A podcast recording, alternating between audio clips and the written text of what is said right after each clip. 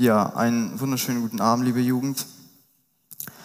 Ähm, es freut mich wieder, predigen zu dürfen. Es war nicht geplant. Leider ist Marius heute nicht da, weil sein Schwiegervater gestorben ist. Und er war eigentlich eingeteilt, aber er hat am Donnerstag gepredigt und wird noch morgen predigen. Deswegen wurde ich gefragt, ob ich einspringen kann. Ähm, ja, wir werden jetzt zum Wort Gottes kommen. Wir wollen uns Wortes Gott anschauen und was Gott heute. Also ich wurde von Noah gefragt, ob ich ähm, im Hinblick auf unsere Jugendfreizeit über das Thema Ich bin, also unsere Identität in Christus predigen kann. Und darum wird es auch heute Abend gehen. Aber bevor wir uns das Wort Gottes anschauen, würde ich gerne nochmal davor beten und bitte betet auch mit mir zusammen, dass Gott uns sein Wort offenbart und dass er zu uns spricht, dass wir nicht mich hören, sondern ihn hören und das, was er sagen möchte. Herr, ich danke dir, dass wir heute Abend zusammenkommen dürfen, dass du uns zusammengerufen hast, Herr. Ich danke dir einfach, dass wir heute Abend erneut deine Worte hören dürfen, Vater, dass wir erbaut werden dürfen, Herr, ermahnt werden dürfen, herausgefordert werden dürfen, Herr. Dass es ein Privileg ist, dein Wort zu hören. Bereitet unsere Herzen darauf vor und sprich du, Herr, zu uns. Sprich du zu meinem Herzen, sprich du zu den Herzen, die diese Botschaft heute Abend hören werden. Schenk mir Mut, um das zu predigen, was dein Wort wirklich sagt. Schenk mir Mut, Vater, Herr, damit ich nicht zurückhalte, das, was schwer ist zu sagen, Herr. Ich danke, dass du mir dieses Thema anvertraut hast und dass du, nur du wirken kannst, Herr. Darin lege ich mein Vertrauen heute Abend. Amen. Genau, ähm, wie die meisten von euch wissen, ähm, haben wir sogar in vier Wochen ungefähr, und, also minus ein Tag, am Freitag fängt unsere Jugendfreizeit an. Äh, und das Thema unserer Jugendfreizeit wird unsere Identität, also es wird um unsere Identität in Christus sein, soweit ich mich da äh, informiert habe. Ähm, wir werden uns anschauen, wer wir in Christus sind. Mit dem Titel unserer Jugendfreizeit Ich bin ist auch diese heutige Predigt entstanden und zwar Ich bin gerettet. Eine Identität, die wir in Christus haben, ist, dass wir gerettet sind. In den ersten oder in den ersten 35 Minuten eigentlich gefühlt die ganze Predigt wird es eigentlich darum gehen mit der Frage, bin ich gerettet? Wir werden uns anschauen, was biblische Wiedergeburt ist und was es bedeutet, gerettet zu sein. Ich freue mich, dieses Thema zu predigen, weil es uns stärken kann, wenn wir wissen, wer wir in Christus sind. Gott zeigt unsere Identität anhand von seinem Wort und er ermutigt uns daran festzuhalten. In einer Zeit, wo jeder nach der Suche seiner eigenen Identität ist, wo jeder nach der Suche ist, sich selber zu finden und dabei muss man Sachen herausfinden und Sachen ausprobieren, schenkt uns Gott eine ewige Identität in ihm. Die meisten Menschen wissen prinzipiell nicht, wer sie sind, deswegen sind sie dabei, sich selber zu finden. Heute identifizieren sich die Menschen mit etwas oder als etwas und morgen wiederum wieder nicht. Die Identität, die die Welt uns vorlebt, ist eine Identität, die unklar ist, eine Identität, die verwaschen ist, eine Identität, an woran Menschen anfangen zu verzweifeln, weil sie einfach nicht wissen, wer bin ich und warum bin ich überhaupt hier. Die Menschen um uns herum fühlen sich in einer gewissen Weise, dabei wissen sie es aber nicht, ob sie es wirklich sind, so wie sie sich fühlen. Und darum komme ich zu der Frage, womit identifizierst du dich oder womit identifizieren wir uns als Gemeinde? So würde ich behaupten, dass die meisten von uns heute Abend behaupten würden, dass sie gerettet sind. Die meisten von uns würden heute Abend sagen, wir sind Kinder Gottes, wir gehören zu Gott. Und nicht nur wir behaupten, dass wir wiedergeborene Christen sind, sondern weitere 2,26 Milliarden Menschen behaupten oder geben an, dass sie wiedergeboren sind. Und dieses Wort wiedergeboren ist wahrscheinlich den meisten von uns bekannt, die in der Kirche aufgewachsen sind. Und es kommt aus einer bekannten Bibelstelle, und zwar in Johannes 3, wenn ihr eure Bibeln dabei habt, könnt ihr das gerne aufschlagen oder auf euren Handys. Es wird, wir werden lange in dieser Bibelstelle bleiben. Und da ist eine Unterhaltung zwischen Jesus und Nikodemus.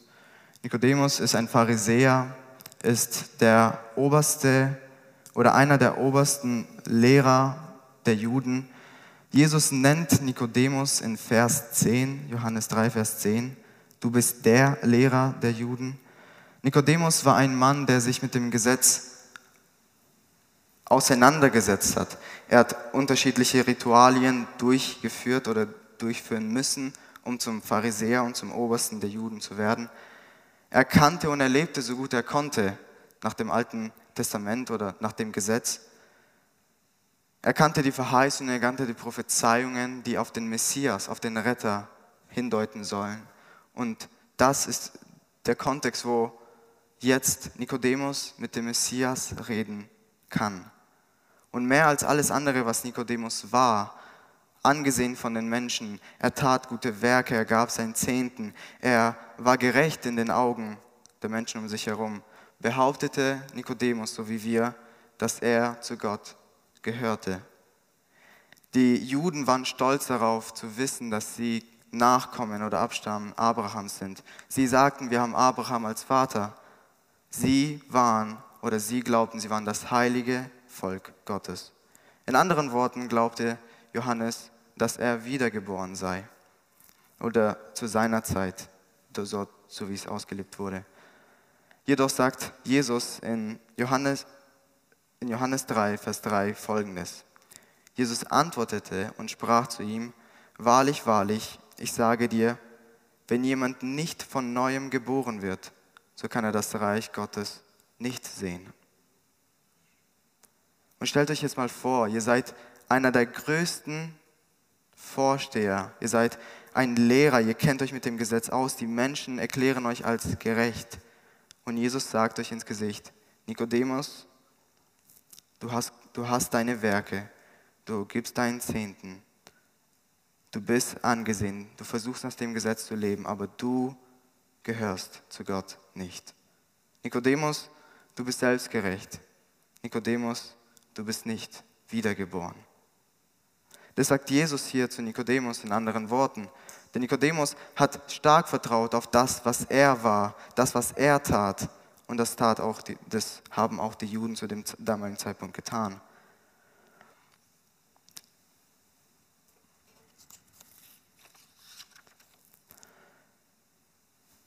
Wenn Jesus das zu Nikodemus sagt, der wahrscheinlich in seinen Werken weitaus mehr gemacht hat, als wir heutzutage tun würden, der sich Mühe gegeben hat, sich gerecht zu verhalten, gerecht zu denken, gerecht zu leben, durch und durch. Warum glauben wir dann, dass wir zu Jesus gehören? Warum glauben wir dann, dass wir gerettet sind? Warum glauben wir dann, dass wir vom Neuen geboren sind? Was gibt uns die Sicherheit? Und vorab, mein Ziel mit meiner Predigt ist nicht, Zweifel in deiner Errettung zu bringen, das ist es nicht, sondern zu prüfen, so wie die Bibel sagt, ob wir in dem Herrn sind. Wir sollen uns prüfen, ob wir Christus angehören. Denn das, was wir behaupten, behaupten viele Menschen. Aber warum können wir uns sicher darin sein? Denn die größte Gefahr, der wir laufen können, ist zu glauben, dass wir gerecht sind, dass, dass wir wiedergeboren sind. Aber dabei sind wir es gar nicht. Dass wir glauben, dass uns eine Identität gehört, die wir gar nicht besitzen. Und dieses diese Tragödie spricht Jesus in Matthäus 7, Vers 21 bis 23 an.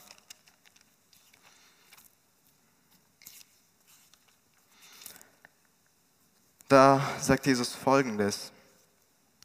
Nicht jeder, der zu mir sagt, Herr, Herr, wird in das Reich der Himmel eingehen, sondern wer den Willen meines Vaters im Himmel tut. Viele werden an jenem Tag zu mir sagen, Herr, Herr, haben wir nicht in deinen Namen geweissagt und in deinem Namen Dämonen ausgetrieben, in deinem Namen viele Wundertaten vollbracht, und dann werde ich ihnen bezeugen, ich habe euch nie gekannt, weicht von mir, ihr Gesetzlosen. Nicht nur wir behaupten, dass wir wiedergeboren sind, sondern wie Jesus sagt, an jenem Tag werden viele zu mir kommen. Und es ist diese Tragödie oder in der Illusion, in der wir leben können, dass wir eine Identität haben, dass wir gerettet sind, weil wir engagiert sind, weil wir mit dabei sind. Aber dabei steht uns, uns diese Identität uns gar nicht zu. Und ist mein Ziel wieder, nicht Zweifel in deine Errettung zu bringen, sondern genau das zu vermeiden, dass wir eines Tages vor Gott stehen und sagen, ich habe diese Identität und Gott sagt, ich habe dich eigentlich nie gekannt. Und so werden wir uns anschauen, was Jesus damit meint, dass wir vom Neuen geboren werden müssen, um in das Reich Gottes einzukommen. So kommen wir zu der ersten Frage, was bedeutet es, vom Neuen geboren zu werden? In anderen Worten, was bedeutet es, gerettet zu sein? Obwohl das nicht eins und das gleiche ist in der Definition, benutze ich das hier. Was meint Jesus damit, wenn er sagt, dass wir vom Neuen geboren werden müssen, um gerettet zu sein? Unsere Frage ist Nikodemus seine Frage. Denn Nikodemus war genauso verwirrt wahrscheinlich wie wir, wenn wir das lesen. Auf Vers 3, nachdem Jesus sagt, du musst vom Neuen geboren werden, ansonsten wirst du das Reich Gottes nicht sehen, fragt Nikodemus. Nikodemus spricht zu ihm, wie kann ein Mensch geboren werden, wenn er alt ist? Er kann doch nicht zum zweiten Mal in den Schoß seiner Mutter eingehen und geboren werden. Und Nikodemus, seine Frage ist genau unsere Frage. Was bedeutet es, vom Neuen geboren zu werden? Als erstes, in einer Zeit, wo es tausende von Religionen gibt, was Jesus hiermit nicht meint, ist das, was der Hinduismus und die Buddhisten lehren, eben, dass nach dem Tod, nach, das meint Jesus hiermit nicht, weil vom Neuen geboren zu werden, ist er schon geboren. Und Zweitens, keiner braucht Rettung, der sich nicht in irgendeiner gewissen Gefahr befindet. Warum sagen wir dann, wir sind gerettet oder wir sind wiedergeboren? Jesus sagt selber nicht, die Gesunden brauchen den Arzt, sondern die Kranken brauchen den Arzt. Vom Neuen geboren zu werden impliziert, dass wir geistlich tot sind, in einem unerretteten Zustand. Und genau das sagt der nicht der, sondern Paulus. Ähm, in Epheser 2, Vers 1.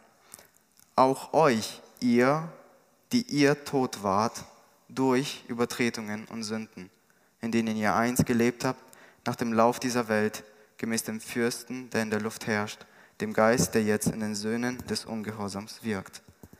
So sagt Paulus klar und deutlich, auch euch, auch wir, auch ich, die wir tot waren durch die Sünde. Die Bibel sagt, dass der Tod in dem, in dem Leben des Menschen gekommen ist, weil wir gesündigt haben. Und so ist der geistliche Tod da, weil wir gesündigt haben.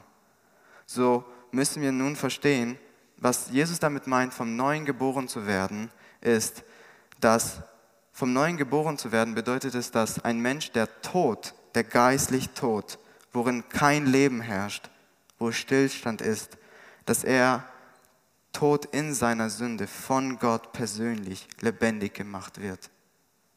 Wenn wir vom Neuen geboren werden, regeneriert Gott unser Herz. Das, was aus Stein war, wie wir es in Hesekiel 36, 26 lesen, das muss ich noch kurz aufschlagen.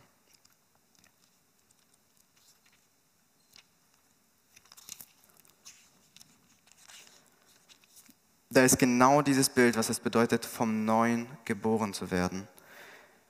Vers 26.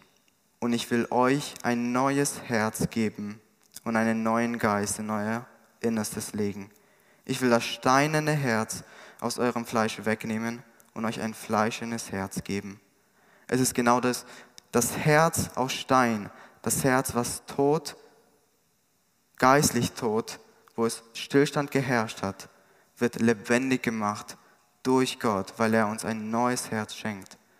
Gott wiederherstellt unser Herz, das durch die Sünde den Tod verdient hat.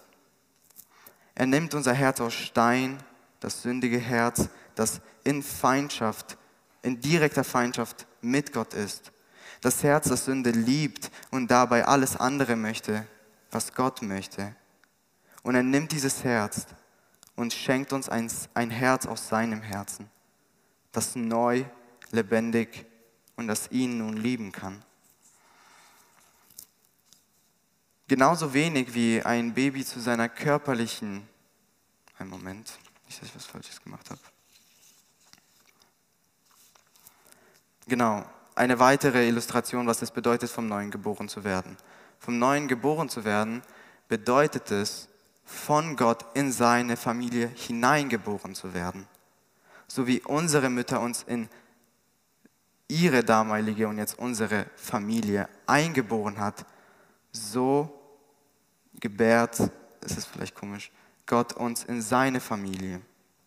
Er macht uns von seinen Feinden zu seinen Kindern. Und genau das sagt auch Petrus in 1. Petrus 1, Vers 3. Und dieser Bibelvers ist sehr interessant, weil es Hand in Hand mit dem vorherigen Vers von Johannes 3,3 geht. Da sagt der Apostel Petrus, Gelobt sei der Gott und Vater unseres Herrn Jesus Christus, der uns aufgrund seiner großen Barmherzigkeit wiedergeboren hat der uns aufgrund seiner großen Barmherzigkeit wiedergeboren hat, zu einer lebendigen Hoffnung durch die Auferstehung Jesu Christi aus den Toten. So müssen wir nun verstehen, dass Gott derjenige ist, der uns von neuem Leben schenkt. Dass er derjenige ist, der uns reinwäscht, neu macht, wiederherstellt und unser Herz, das in Feindschaft gegen Gott war, in direkten Krieg nun regeneriert. Und um das zu beweisen äh, oder ja, biblisch darzustellen, in Römer 5, Vers 10 sagt genau das Paulus. Denn wenn wir mit Gott versöhnt worden sind durch den Tod seines Sohnes, als wir noch Feinde waren, wie viel mehr werden wir als Versöhnte gerettet werden durch sein Leben? Niemand braucht Versöhnung, der nicht im Streit ist. Und niemand braucht Frieden.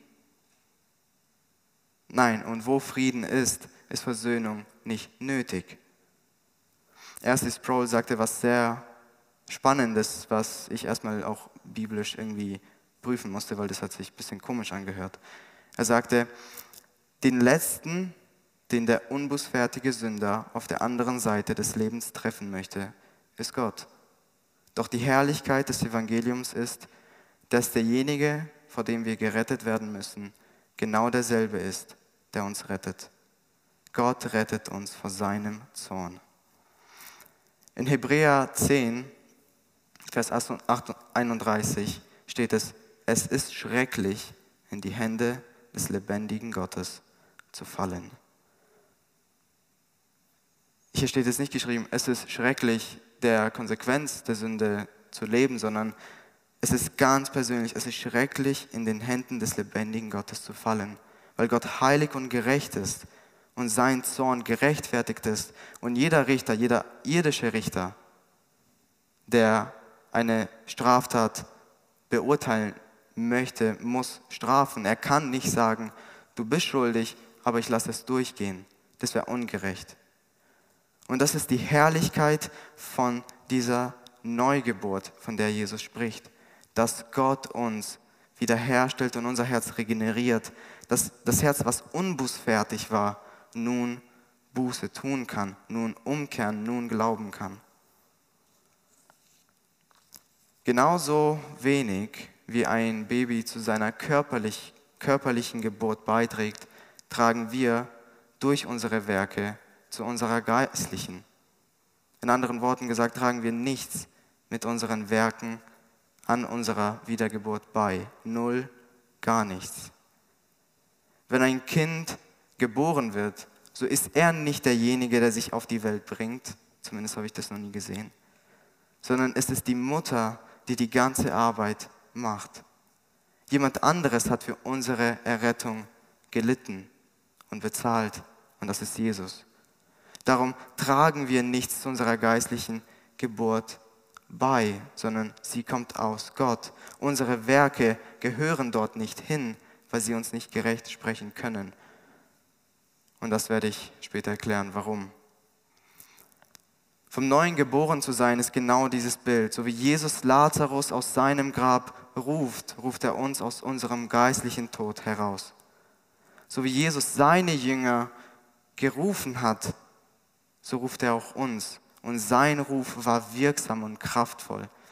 Er musste keine drei Stunden diskutieren mit den Jüngern, sondern sie ließen alles stehen und liegen und sie folgten ihm nach. Sein Ruf ist wirksam. Er ist kraftvoll. Und das werden wir uns später auch anschauen. Wir sehen es selbst bei der Fußwaschung. Und das war sehr interessant. Das kommt von Peter Krell, also ist fast nicht mein Gedanke. Für diejenigen von euch, die Peter Krell kennen. Ähm, in Johannes 13, Vers 8 ist etwas sehr Interessantes. Da hat Peter Krell darüber geredet, wie Gott uns in Gemeinschaft mit ihm führt. Und in Vers 8 steht was sehr Spannendes. Da sagt, Petrus spricht zu Jesus, auf keinen Fall sollst du mir die Füße waschen. Jesus antwortete ihm, wenn ich dich nicht wasche, so hast du keine Gemeinschaft mit mir. Er muss uns reinigen. Wir können es nicht. So wie, so wie Petrus vielleicht geantwortet hat, du nicht, du bist zu heilig, damit du mir die Füße wäschst und ich bin zu schlecht dafür. Doch Jesus sagt, wenn ich dich nicht reinwasche, so hast du keine Gemeinschaft mit mir. Wenn ich dich nicht vom Neuen, wenn ich dir nicht neues Leben schenke, so kannst du auch keine Gemeinschaft mit mir, weil du in diesem geistlichen Tod bleibst. Und deine Werke halten dich umso mehr in diesem geistlichen Tod, weil du versuchst es durch die Werke, durch die Taten, aber sie reichen nicht aus. Römer 3, Vers 23 sagt Paulus, dass jeder gefallen ist und dass jeder gesündigt hat und jeder mangelt der Herrlichkeit Gottes oder die Herrlichkeit, die vor Gott gilt. Nikodemus war selbstgerecht. Nikodemus hat auf seine Werke vertraut. Nikodemus war sich sicher, das, was ich tue, ist genug. Doch es kann nie genug sein, weil wir aus uns heraus nicht gerettet werden können. Es ist allein durch Gnade, dass wir Rettung empfangen. Und genauso wenig wie Nikodemus seine Werke in gerecht gesprochen haben, also gar nicht, tun es auch deine. Egal wie christlich du aufgewachsen bist, egal wie sehr du engagiert bist und egal wie viel du beten magst, ist nicht das Gebet, das dich gerecht spricht, ist nicht dein Dienst, das dich gerecht spricht. Das sind Sachen, die wir tun, weil wir Gott lieben. Aber sie, diese Sachen, retten uns nicht. Also was lässt uns glauben, dass wir vom Neuen geboren sind? Worauf setzen wir unser Vertrauen? Wenn Nikodemus selber nicht wiedergeboren war, was lässt uns dann glauben, dass wir vom Neuen geboren sind? Woher wissen wir, dass unser Herz regeneriert wurde, dass unser Herz wiederhergestellt wurde, dass wir aus diesem geistlichen Tod lebendig gemacht worden sind durch Gott, dass Gott uns aus unseren Gräbern herausgerufen hat? In Ezekiel 37 ist die Verheißung dort, wo, Jesus, äh, wo, wo Gott zu, zu dem Volk Israel sagt, wenn ich eure Gräber öffne, dann werdet ihr mich erkennen. Er ist derjenige, der die Gräber öffnet und uns aus dem Tod herausholt. Wir können wissen, dass wir wiedergeboren sind, wenn unser Herz, unsere Wünsche von Gott geändert wurden und diese sichtbar werden. Wir fangen an, Stück für Stück, überhaupt nicht perfekt, gefallen, befleckt, aber wir fangen an, Stück für Stück das zu lieben, was wir früher eigentlich gehasst haben. Und wir fangen an, das zu hassen und von uns wegzudrücken, was wir einst mit unserem ganzen Sein geliebt haben. Und das war die Sünde in unserem toten Zustand, sagt Paulus in Epheser 2 folgendes. Nachdem er sagt, auch euch, die ihr tot wart durch Übertretungen und Sünden, in denen ihr einst gelebt habt nach dem Lauf dieser Welt, gemäß dem Fürsten, der in der Luft herrscht, dem Geist, der jetzt in den Söhnen des Ungehorsams wirkt. Unter ihnen führten auch wir alle einst unser Leben in den Begierden unseres Fleisches, indem wir den Willen des Fleisches und den Gedanken taten. Und wir waren von Natur Kinder des Zorns, wie auch die anderen. Gott aber, der reich ist an Erbarmen, der um seiner großen Liebe willen, mit der er uns geliebt hat, auch uns, die wir tot waren durch die Übertretungen, mit dem Christus lebendig gemacht hat. Aus Gnade seid ihr errettet. Er ist derjenige, der uns lebendig gemacht hat. Er ist derjenige, der uns, und merkt euch dieses Wort regeneriert, schaut es auf Google nach, wenn ihr nicht wisst, was es genau bedeutet, aber dieses Wort ist so tief. Und wenn unser Herz wiederhergestellt wurde, regeneriert wurde, neu gemacht wurde, fangen wir an, Gott erleben, zu erleben. Das, was uns früher überhaupt nicht angesprochen hat. Ich kann euch ein Zeugen, ein kurzes Zeugnis aus meinem Leben sagen, warum ich der festen Überzeugung bin, dass ich wiedergeboren bin, ist nicht, weil ich die äh, Bibel lese und predige und Dienst und bete und diese Sachen gehören dazu, weil ich errettet worden bin. Aber es gab eine Zeit in meinem Leben, wo ich im Gottesdienst da saß und jedes Wort ist einfach an mir vorbeigegangen. Also ich habe nichts verstanden. Bis zu meinem 16. Lebensjahr wusste ich, ihr müsst euch vorstellen, ich habe mit 16, ja, mit Anfang 60 mich bekehrt, habe ich angefangen, Matthäus-Evangelium zu lesen, bin dann äh, rüber zu Markus und habe ich meinen Freund angerufen und habe ihn gefragt, warum die Bücher gleich sind. Ich war schon 16 Jahre in einem christlichen Haushalt. Ich hatte nichts zu tun mit dem Glauben. Und wo Gott in meinem Leben gekommen ist, haben diese Worte angefangen, Wurzeln zu schlagen in meinem Herzen. Es war mir nicht mehr egal, wie ich gelebt habe. Es war mir nicht mehr egal, woran ich mich erfreue. Unser regeneriertes Herz erfreut sich an Gott und nicht mehr an der Sünde. Und das meine ich nicht, dass wenn du dass Sünde keinen Spaß macht in sich, aber wir können beständig darin nicht mehr leben, wenn wir vom Neuen geboren wurden. Zeichen unserer Errettung ist nicht Sündlosigkeit, sondern das Streben danach. Wir streben nach etwas, was wir niemals erreichen werden. Ziemlich deprimierend, aber so ist es. Weil wir eines Tages wissen, dass wir verherrlicht werden mit ihm und dass wir sündlos sein werden durch ihn. Jemand, der errettet ist, wird versagen. Wenn du heute Abend Errettung erleben wirst, wenn du unerrettet, nicht wiedergeboren bist, dann kann ich dir schon versichern, wirst du versagen, wirst du weiterhin sündigen. Aber du kannst nicht mehr leben in diesem sündigen Lebensstil. Auch wenn du fällst, wirst du aufstehen und davon weitergehen. Du wirst nicht so sündlos sein, aber du wirst weniger sündigen. Und so bitte ich euch, macht eure Errettung nicht anhand von Momenten heute, letzte Woche fest, sondern prüft euch und schaut euch die letzten Monate und Jahre eures Lebens an und prüft euch selbst. Bin ich wiedergeboren? Sehe ich dieses Werk in meinem Leben? Weil ich kann nicht Gemeinschaft mit Gott haben und unverändert bleiben. So ist nun meine Frage erneut, bist du von neuem geboren? Hast du das erlebt? Bist du dir sicher darin? Da wir nun wissen, hoffentlich, was es bedeutet, was Jesus damit meint, dass wir vom Neuen geboren werden müssen, um in seinem Reich einzukommen, müssen wir uns die klare Frage stellen, okay, schön, wir wissen zwar, was es bedeutet, aber wie, wie kommen wir überhaupt dahin? Wie werden wir vom Neuen geboren? Wie werden wir gerettet? Und schaut euch diesen Aufbau in 1. Petrus 1.3 und Johannes 3,3.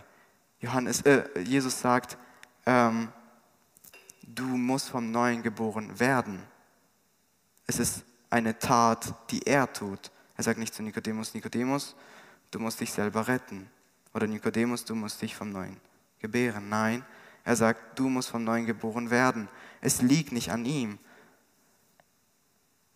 Petrus sagt, der Gott, der euch wiedergeboren hat, er hat es getan. Und so kommen wir zur ersten Frage, wie werden wir überhaupt gerettet? Und erstens, du kannst es nicht. Du kannst dich selber nicht retten, sondern Gott kann dich retten. Denn im Griechischen, ah, ich weiß nicht, ob Griechisch, vergib mir, aber ich habe das nachgeschaut, ich habe das wirklich nachgeschaut. Geboren zu werden, das Wort in, ähm, in Johannes 3, 3, bedeutet einfach, jemanden auf die Welt zu bringen. Und von neuem schaut das nach, bedeutet wirklich von oben. Oder ja, eigentlich von oben, auf Englisch from above. Und das bedeutet es, wir werden wiedergeboren von oben, von Gott werden wir wiedergeboren. Also was können wir nun tun, wenn, wenn Gott uns vom Neuen wenn, wenn Gott uns neues Leben schenkt, wenn Gott derjenige, der ist, errettet, sollen wir warten auf unseren Stühlen, bis irgendwas passiert? Nein, die Bibel fordert uns zur Verantwortung und sagt eins. Jesus sagt, wer bittet, dem wird es gegeben. Klopft an und es wird euch aufgetan. Sucht und ihr werdet finden. Römer 10, Vers 13. Wer den Namen des Herrn anruft, wird gerettet werden. So, obwohl wir uns selber nicht retten können, müssen wir darum bitten, dass Gott uns rettet. So ist meine Empfehlung darin, nicht ein Gebet nachzusprechen, nach vorne zu kommen und für dich beten zu lassen und dadurch bist du gerettet, sondern bitte Gott und sag, Herr, hier sind meine Werke, so wie Nikodemus, kann ich nichts beweisen. Ich bitte dich, damit du mich rettest. Und die Bibel sagt, dass jeder, der zu Jesus kommen wird, Jesus sagt selbst, den werde ich nicht hinausstoßen. So kommt und er wird euch nicht hinausstoßen. Zu unserer Rettung tragen zwei grundsätzliche Sachen bei und das ist Glaube und Umkehr. Was ich darunter meine ist, Gott fordert von uns, wenn er sagt, wenn du gerettet sein möchtest, musst du glauben. Aber was bedeutet das? Einfach an Gottes Existenz glauben, dass er existiert, dass er mich liebt, dass ich ein Sünder bin, dass ich von mir aus das nicht erreichen kann. Ist das der Glaube? Nicht ganz. Glauben bedeutet Vertrauen. Wir setzen, wenn wir gerettet werden möchten, dann setzen wir unser Vertrauen auf Gott. Darin, dass er unsere Schuld und den Zorn, die gerechte Strafe unserer Schuld auf sich nahm und für sie völlig und ganz bezahlte. Und darin vertrauen wir, indem wir auf diesen, indem wir auf Gott vertrauen, auf sein Werk, was er am Kreuz vollendet hat, verschwindet gleichzeitig unser Vertrauen in uns und unsere Werke. Das kommt Hand in Hand. Wir können nicht sagen 50% Gnade und 50% Werke. Es ist völlige Gnade und hundertprozentige Gnade, die wir bekommen von Gott. In Galater 2, Vers 16.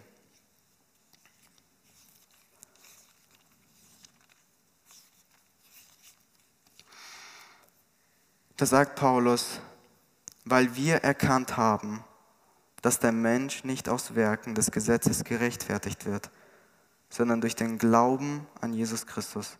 So sind auch wir an Christus gläubig geworden, damit wir aus dem Glauben an Christus gerechtfertigt würden und nicht aus Werken, des Gesetzes, weil aus Werken des Gesetzes, also aus unseren Taten, wird kein Mensch gerechtfertigt. Und er sagt es noch härter und noch schärfer, weil die Galater sehr damit beschäftigt waren, sich durch ihre Werke gerecht zu machen zu wollen. Sie wurden verführt. Paulus sagt in Galater 1 direkt am Anfang, wer hat euch verzaubert, ihr Galater? Wisst ihr denn nicht, dass ihr aus euren Werken nicht gerecht werden könnt?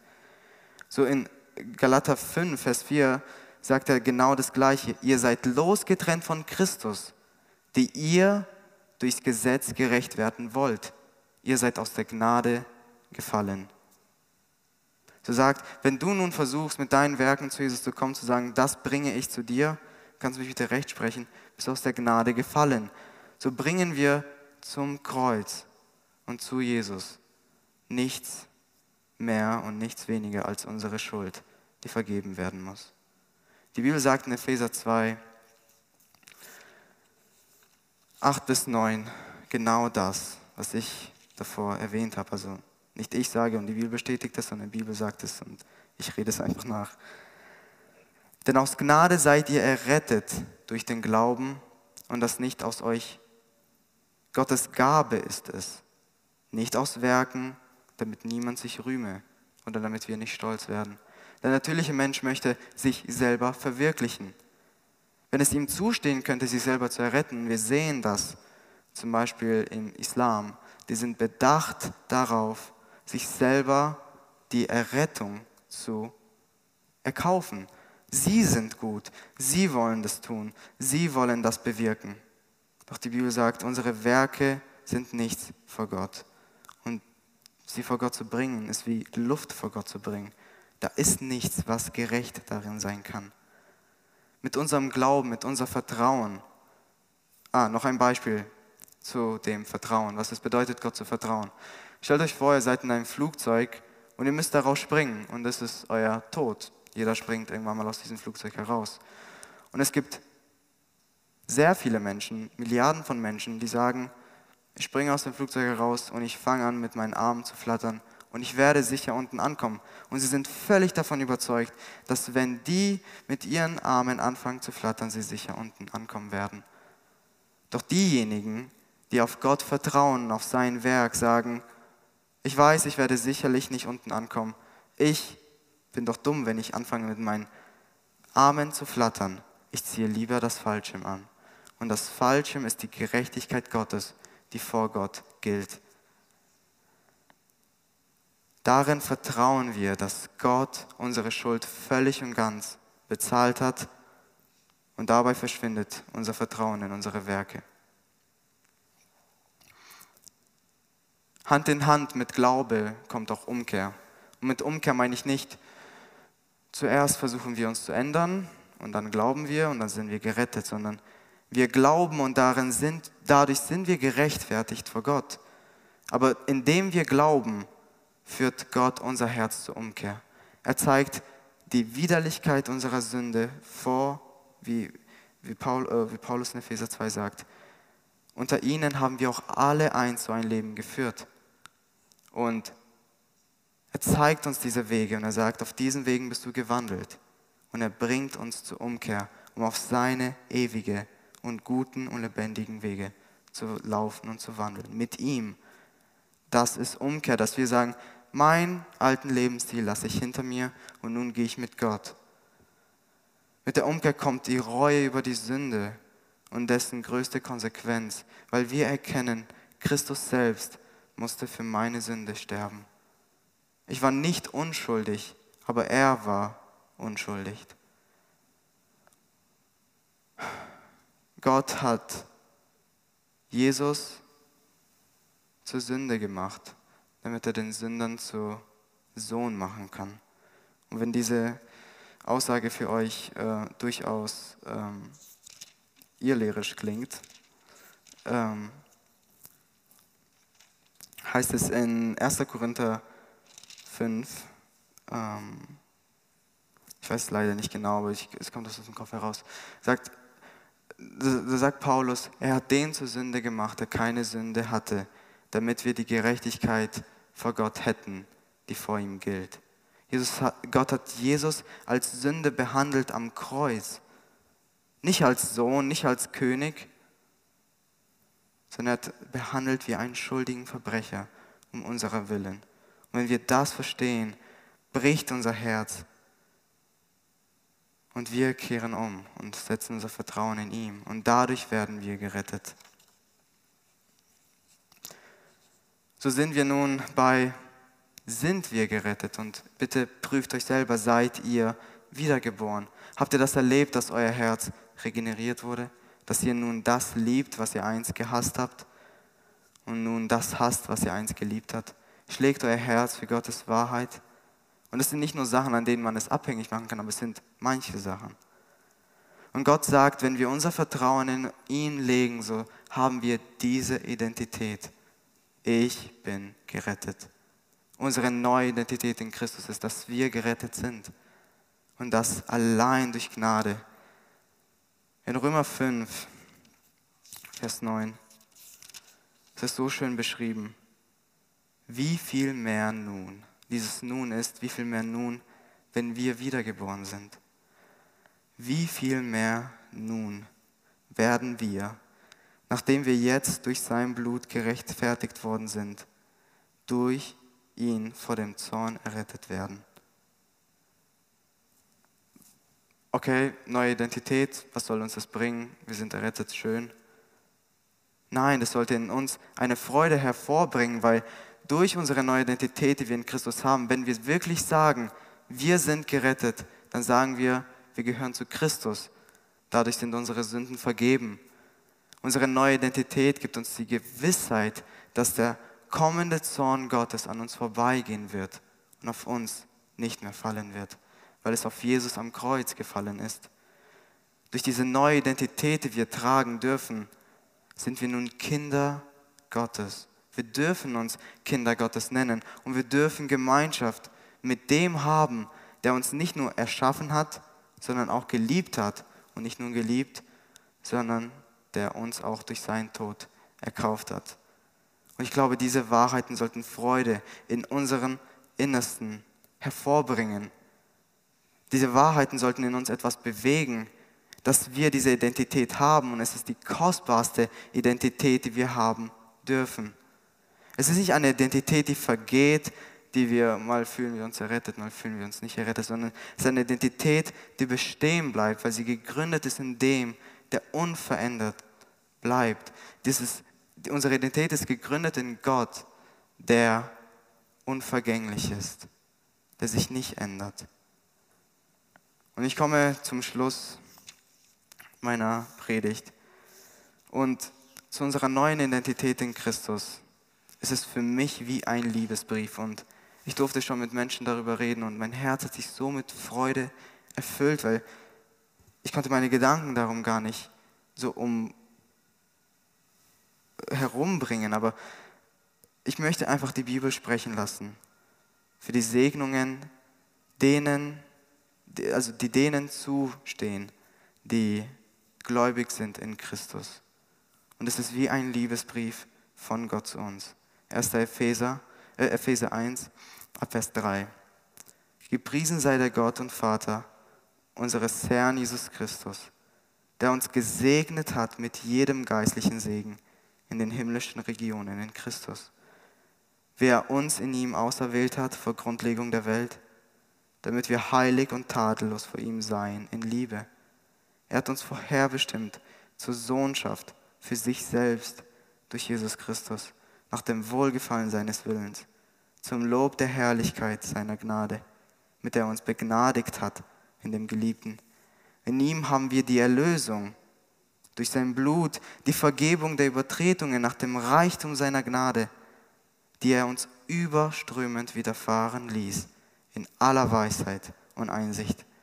Er hat uns das Geheimnis seines Willens bekannt gemacht, entsprechend dem Ratschluss, den er nach seinem Wohlgefallen gefasst hat in ihm, zur Ausführung in der Fülle der Zeiten, alles unter einem Haupt, zusammenzufassen in dem Christus.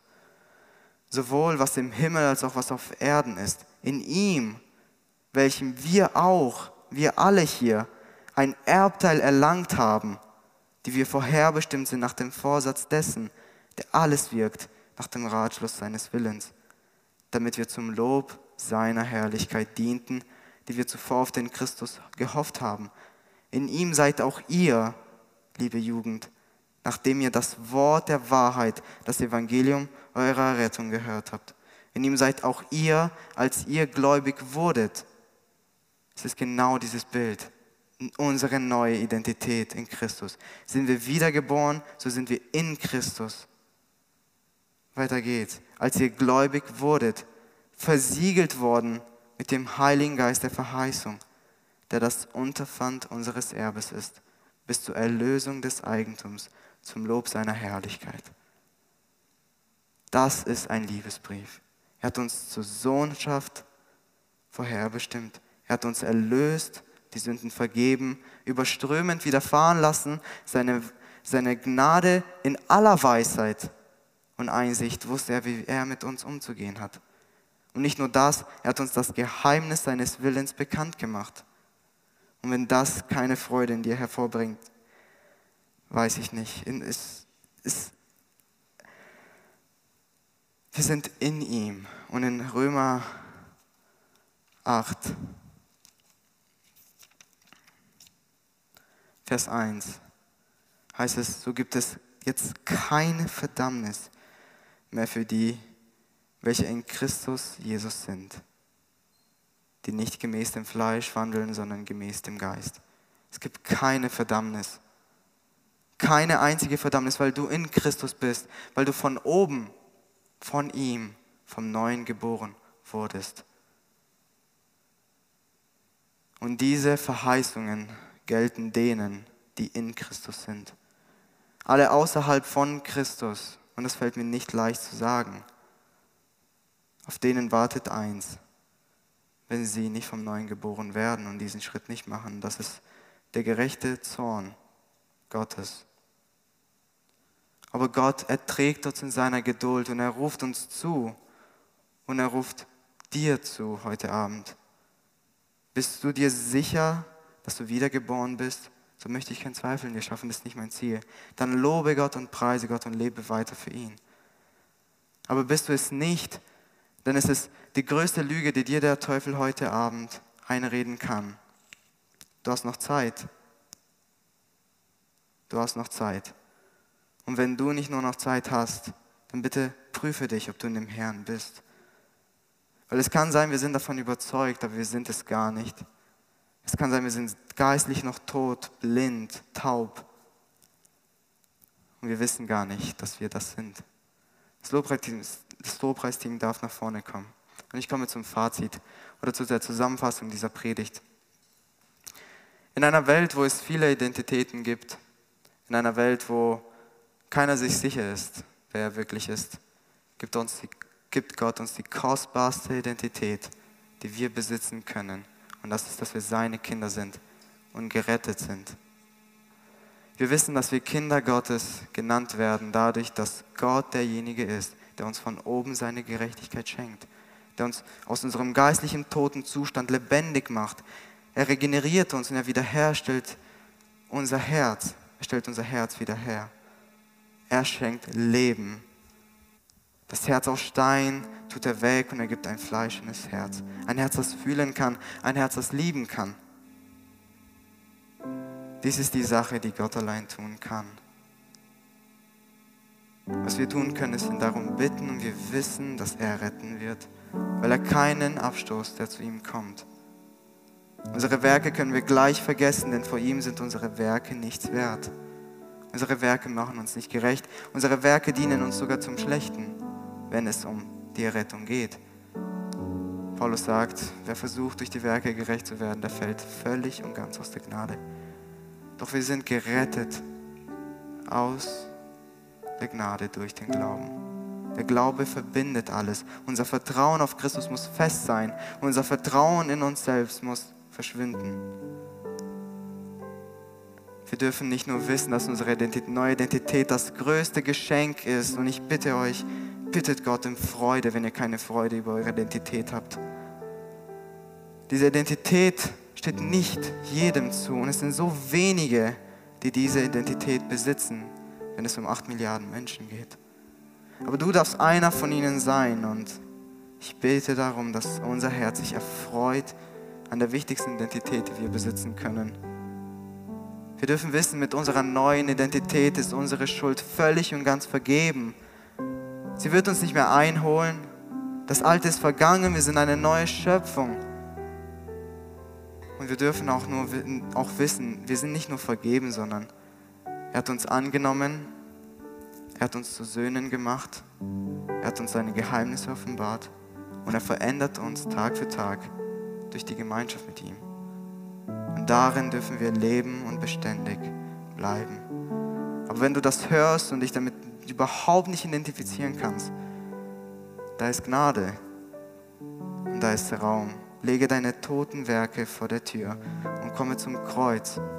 Bring deine Schuld mit. Und Gott wird derjenige da sein, der Leben in dir schafft. Und so wie er Lazarus aus dem Grab gerufen hat, ruft er dich aus deinem geistlichen toten Zustand. Und er schenkt dir Leben und er rettet. Und wir dürfen mit dieser Gewissheit und mit dieser Identität, wenn wir sie besitzen, ins Lobpreis gehen und Gott loben und preisen, weil es nichts Kostbares gibt, als diese Identität zu besitzen. Amen.